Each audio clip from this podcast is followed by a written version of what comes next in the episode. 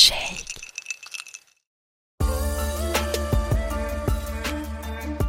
Il y a pas, il y a encore pas si longtemps que ça, parce que j'avais été élevée comme euh, bah, comme tout le monde, euh, c'était honteux et que je faisais partie de ces gens qui, il y a encore quelques années, euh, passaient un tampon à une copine comme une barrette de comme si c'était un truc. Euh, Vas-y, tu sais, on te cache dans la manche de ton pull et on dirait, enfin, t'es là, mais enfin non. Qu'est-ce que la précarité menstruelle finalement? C'est le fait d'avoir des difficultés à avoir accès à des protections périodiques en quantité suffisante c'est pas n'importe qui qui vit la précarité menstruelle. C'est les personnes qui sont déjà précarisées dans la société, qui sont déjà marginalisées, dont les voix comptent moins. Si on ouvre le dictionnaire pour trouver la définition de cheminement, on lit action de cheminer. Mais aussi, en parlant de quelque chose qui est en mouvement, on lit que le cheminement est un déplacement, une avance, une progression graduelle. Dans ce podcast, je vous emmène sur les chemins de l'action et de l'engagement social pour aborder une problématique sociétale mondiale, la précarité menstruelle. Je vous ferai rencontrer des femmes et des hommes qui se battent contre cette précarité, qui créent des projets pour une société plus inclusive et qui mesurent l'impact de leurs actions. Je suis Marguerite de Rodleck, bienvenue dans une nouvelle saison de cheminement réalisé en partenariat avec Impact Tank, une organisation européenne qui valorise les innovations sociales qui ont un vrai impact. Épisode 1. Comment sensibiliser le grand public à la précarité menstruelle Bonjour à tous. Moi, c'est Marguerite, j'ai 31 ans, et cela fait maintenant 4 ans que j'anime ce podcast sur la santé des femmes. De manière quasi prémonitoire, la précarité menstruelle, c'est le premier sujet que j'ai décidé d'aborder dans le tout premier épisode. Alors quand j'ai rencontré l'équipe d'Impact Tank et qu'ils m'ont proposé de réaliser une enquête sur le sujet, j'y ai vu le signe du destin et j'ai accepté. Et pourtant, je me suis rendu compte que je ne le maîtrisais pas vraiment. Parce que ça va plus loin que de dire qu'il y a des personnes qui n'ont pas ou peu accès à des protections hygiéniques chaque mois. C'est une question qui est à la fois économique, sociale, environnementale et politique. Enfin, c'est surtout une question dont on ne parle pas. Et c'est par là que je vous propose de commencer. Pourquoi on n'en parle pas de la précarité menstruelle? Parce que tout comme les règles, c'est un sujet tabou. Pour bien comprendre ce mot et ce qu'il implique, j'ai rencontré Mounia El-Kotni, anthropologue en santé de la femme.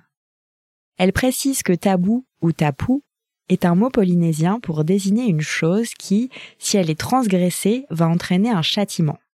Donc, il vaut mieux éviter de la transgresser, donc c'est interdit. Et la question du sang menstruel fait partie des tabous. Pour Mounia, le terme précarité menstruelle comporte une double lecture. Il y a celle du genre, car les femmes sont déjà moins bien payées que les hommes, et les familles monoparentales sont plus précaires. Et à cela s'ajoute la question des menstruations. Mounia Elkotni, anthropologue en santé de la femme. C'est pas n'importe qui qui vit la précarité menstruelle. C'est les personnes qui sont déjà précarisées dans la société, qui sont déjà marginalisées, dont les voix comptent moins. Et donc à ça vient s'ajouter la question économique, bien sûr, d'un coût euh, supplémentaire euh, pour quelque chose qui est euh, biologique, physiologique et en fait qui permet la reproduction de l'espèce donc c'est cette précarité, mais j'aime bien aussi le voir sous l'angle d'une précarité euh, politique et d'une précarité euh, qui, qui, qui fait qu'on ne peut même pas en fait euh, se mobiliser. Cette question du tabou, ce qu'elle fait, c'est qu'elle individualise les problèmes ou en tout cas le sujet.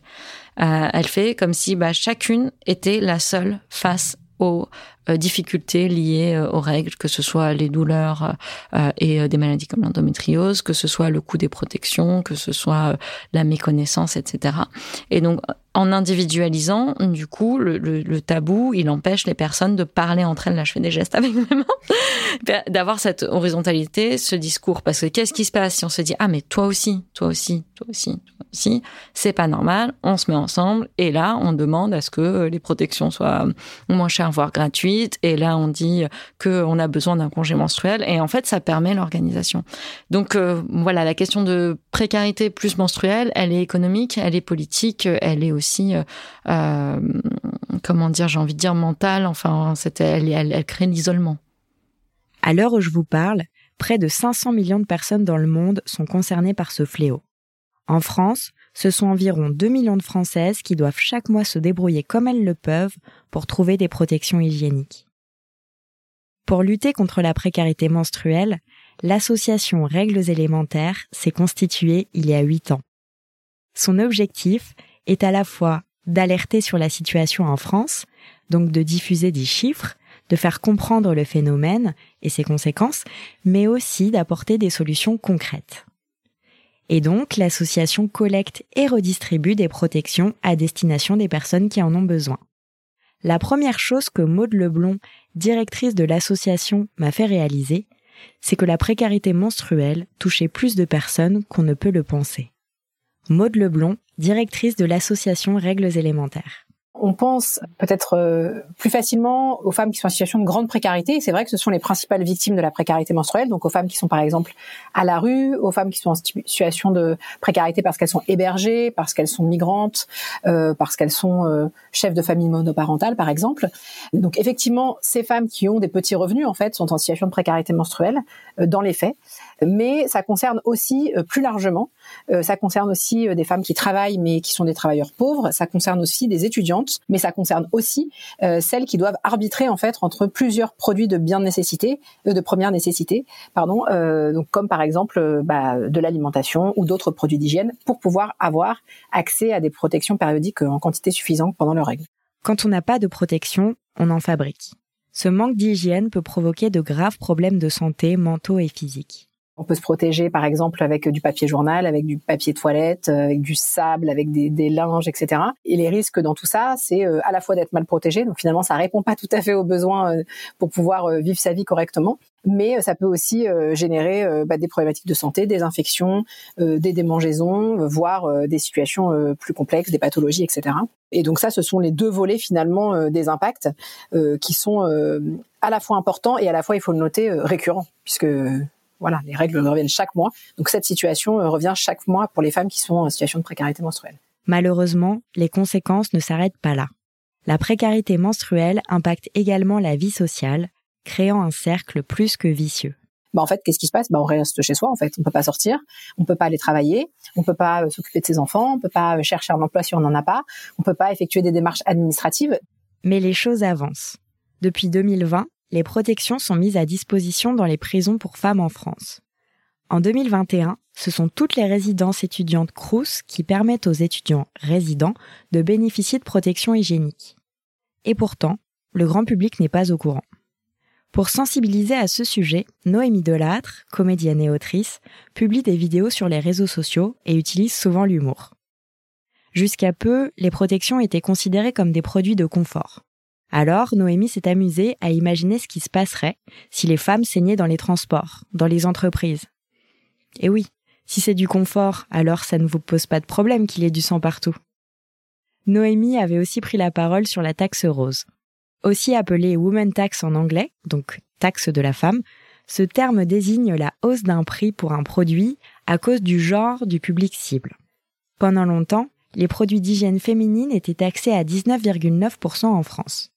La question de savoir si les protections hygiéniques devaient être considérées comme des produits de première nécessité ou non a été longuement débattue.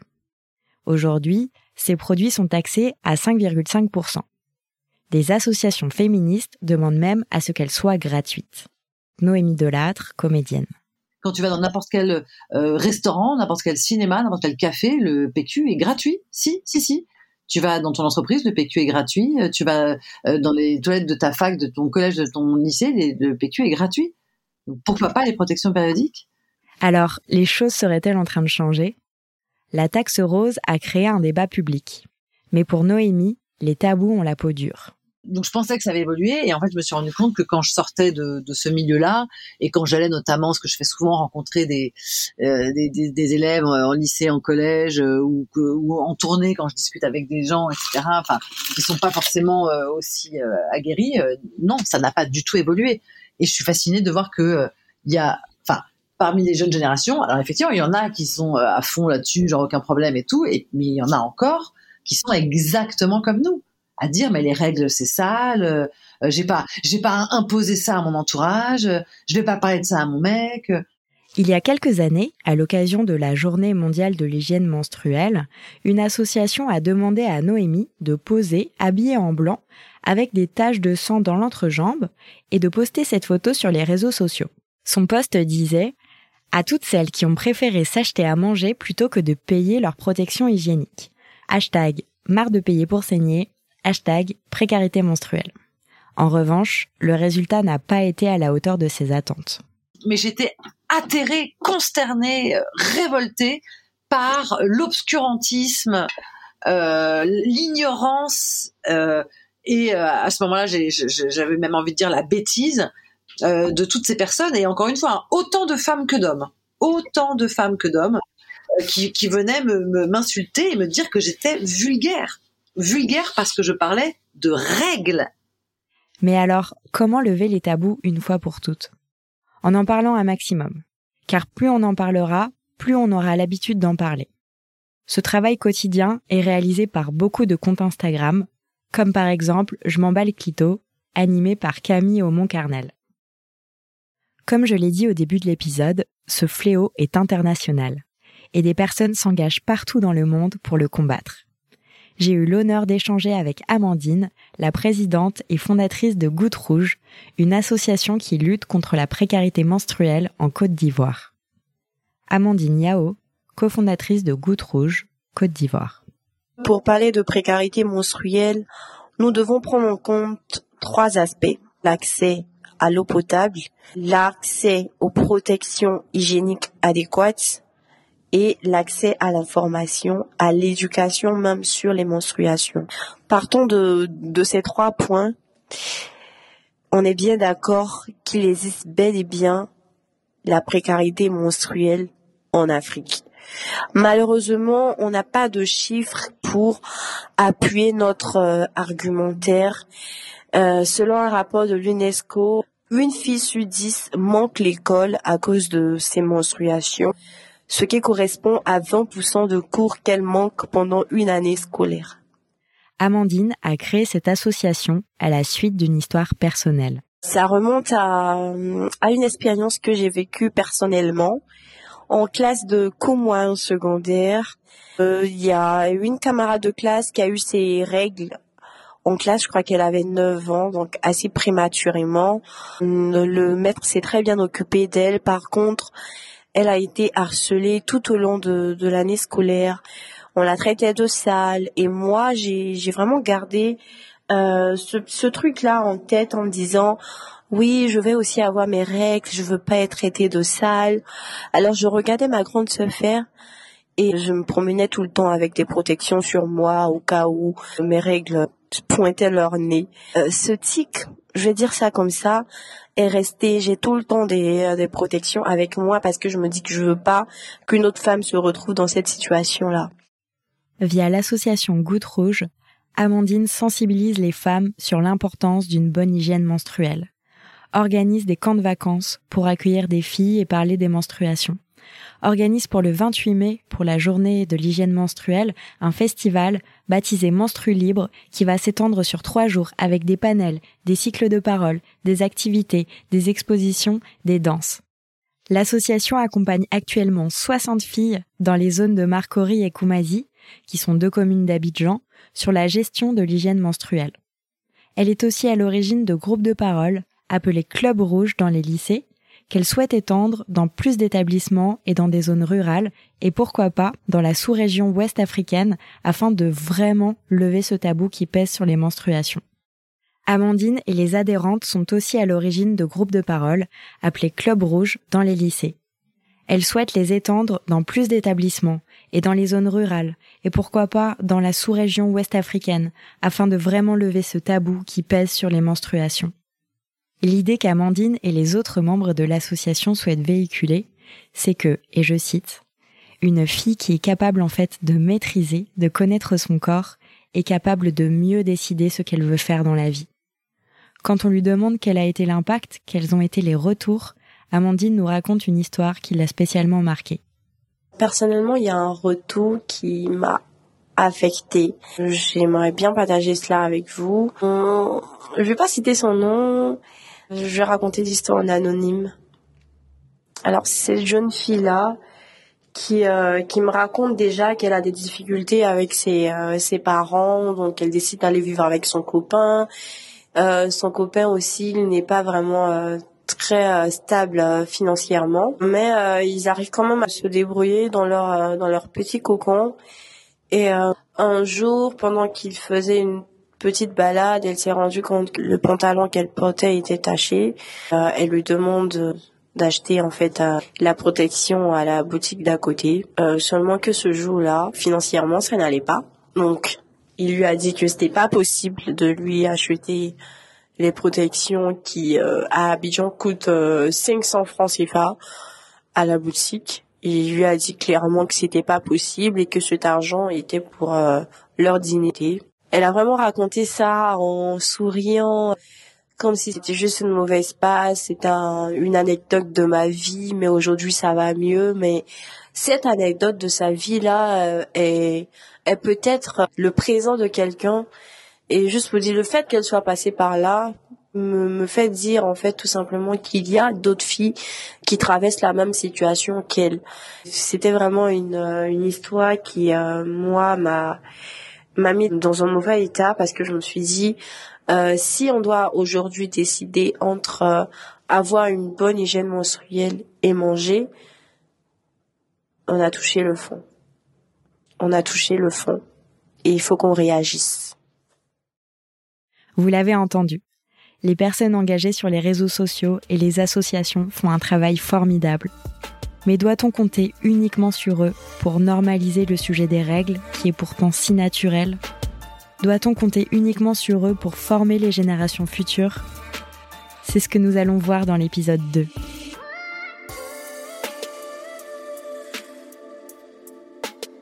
Ce podcast fait partie d'un projet plus global qui vise à mesurer l'impact des actions menées pour lutter contre la précarité menstruelle.